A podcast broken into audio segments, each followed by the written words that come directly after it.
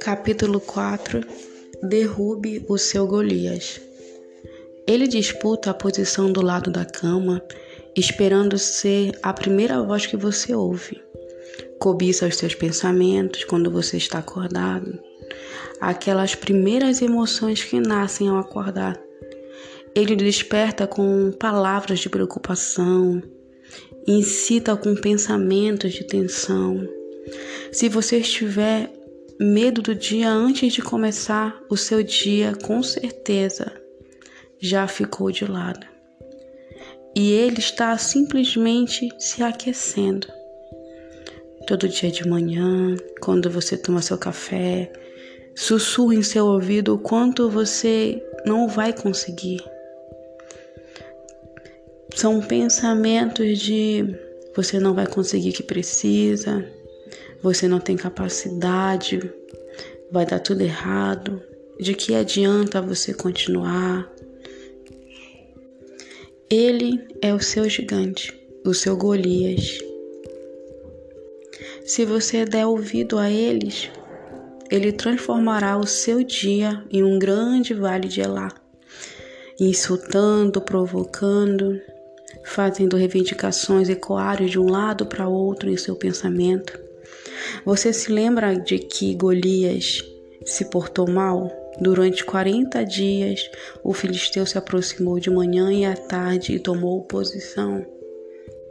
O Golias ainda vaga pelo nosso mundo. Dívidas, desastres, diálise, perigo, engano, doenças, depressão. Grandes desafios ainda andam com ar de arrogante, de altivo. Ainda roubam sono, tiram a paz e fazem uma lipoaspiração da nossa alegria.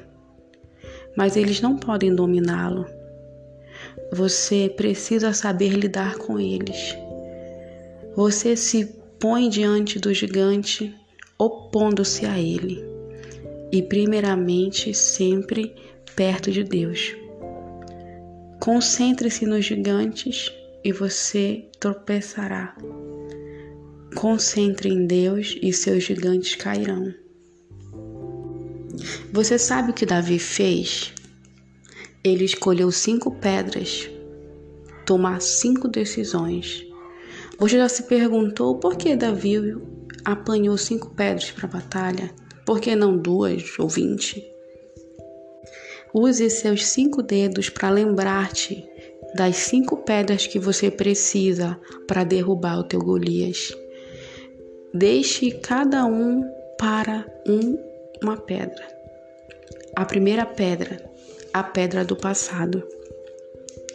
Golias refrescou a memória de Davi. Enquanto todos os outros tremiam, Davi se lembrava. Davi deu forças para lutar contra um leão e um urso. Então, Deus, ter, Deus daria a Davi força também para vencer os gigantes. Uma boa memória faz heróis. Uma péssima memória faz covardes. Deus, ele sempre trabalhou na tua vida. Então lembre de todas as batalhas que ele já venceu por você. Então, a primeira pedra é a pedra do passado. Lembre-se de tudo aquilo que Deus já fez por você. Ele já te preparou para enfrentar esse teu Golias que tu vive agora. A segunda pedra é a pedra da oração. Observe o vale entre o seu polegar e o indicador. Para passar de um lado para outro, você tem que atravessá-lo. Deixe que ele faça se lembrar da queda de Davi antes de subir. Davi desceu antes de subir para lutar. Davi desceu para se preparar e não, e não enfrente o seu gigante sem primeiro fazer o mesmo. Dedique um tempo à oração. A paz é prometida àquela que fixa os olhos, os pensamentos no desejo do rei. A oração gerou o sucesso de Davi. Peça a ajuda de Deus e escolha a pedra da oração. A terceira pedra é a pedra da prioridade. Deixe que o seu dedo mais comprido o faça se lembrar de sua prioridade mais importante, a reputação de Deus. Davi zelosamente a preservou. Ninguém difamaria seu Senhor. Davi lutou para que toda a terra que há um Deus em Israel.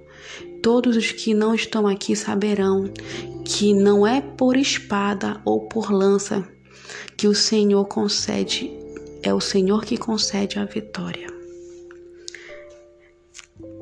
Davi via Golias como uma chance de Deus para mostrar a grandeza de Deus. Davi sabia que ele seria sairia vivo da batalha? Não, mas ele estava disposto a entregar a sua vida pela reputação de Deus. O que aconteceria se você visse o seu gigante da mesma forma? Em vez de invejá-lo, de lhe dar-lhes boas-vindas, uma enfermidade seria a, a chance de mostrar a grandeza e o poder de Deus na cura. Se for um pecado, a oportunidade de Deus mostrar sua graça. Se seu casamento em conflito pode estampar o poder de Deus de restauração. Veja as suas lutas como a tela de Deus. Nela, ele pintará a sua supremacia, a sua soberania. Anuncie o nome de Deus e depois estenda a mão para apanhar. A quarta pedra é a pedra da paixão. Interessante que Davi correu não para longe, mas em direção ao seu gigante. De um campo de batalha, Saul e seu covarde exército engoliam a seco. Do outro lado, Golias e os seus rachadores de esqueleto ficavam zombando. No meio, o menino pastor corria com suas pernas finas. Quem apostava em Davi? Quem apostava em um menino de Belém? Não são os filisteus, não são os hebreus, não são os irmãos de Davi ou o rei, ou rei mas Deus que ia à frente. Uma vez que Deus decidiu e apostou em Davi, ele saiu correndo, pequenininho, magrinho, e tornou-se um grande guerreiro. Ele correu em direção ao seu gigante. Que você faça o mesmo. O que pensar em seus problemas trouxe de bom para você? Você olhou para tanto tempo para o seu Golias que pode até contar quantos cabelos tem na sua cabeça. E isso não ajudou. Ouvir mágoas não irá curá-las. Detalhar o problema também não vai resolvê-lo. Rejeitá-lo, fingir que não existe também não resolve. Davi anestesiou seu gigante, porque confiou no Senhor. Deixou de lado seu medo e enfrentou o seu gigante, porque sabia que apenas desculpas não não iam fazer o gigante cair. Mas agora tem a última pedra, o último dedo, que é a pedra da persistência. Davi não pensou no que uma pedra faria.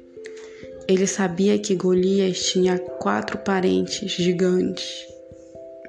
Pelo que Davi sabia, eles vinham correndo pela montanha para defender o parente. Davi estava pronto para esvaziar sua sacolinha de pedras se fosse preciso. Imite-o Nunca desista.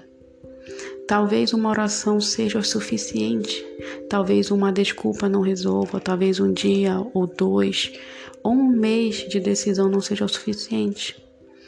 Talvez você esteja derrubando um ou duas vezes, mas não desista. Continue a carregar as suas pedras, continue a balançar a sua funda. Davi apanhou cinco pedras, ele tomou cinco decisões. Faça o mesmo passado, oração, prioridade, paixão e persistência. Da próxima vez em que Golias acordar você, pegue uma pedra. É provável que ele saia do quarto antes que você ponha a pedra na funda. O Senhor está contigo e Ele está aqui para te ajudar em cada decisão. Se for preciso, pegue as cinco pedras. Como foi dito, quem vence a batalha é o próprio Deus. Coloque tudo que você precisa diante dele, que ele te dará uma resposta, porque ele conhece o teu hoje, o teu amanhã e sabe que a decisão que você tomar hoje vai interferir lá na frente. Entregue tudo na mão do Senhor, que ele mais o fará por ti, porque ele te ama. E esse amor é tão infinito que ele deu o próprio filho por amor a ti, por amor da tua alma, para que tu possa passar a eternidade ao lado dele. Confia nesse Deus soberano, nesse Deus que pode tudo por você. E esquece esse gigante. Esse gigante, ele só quer parar o teu sucesso, só quer parar a tua vida. Mas lembra, tem um Deus que tudo pode por ti. Agradeço. Até amanhã, no próximo capítulo.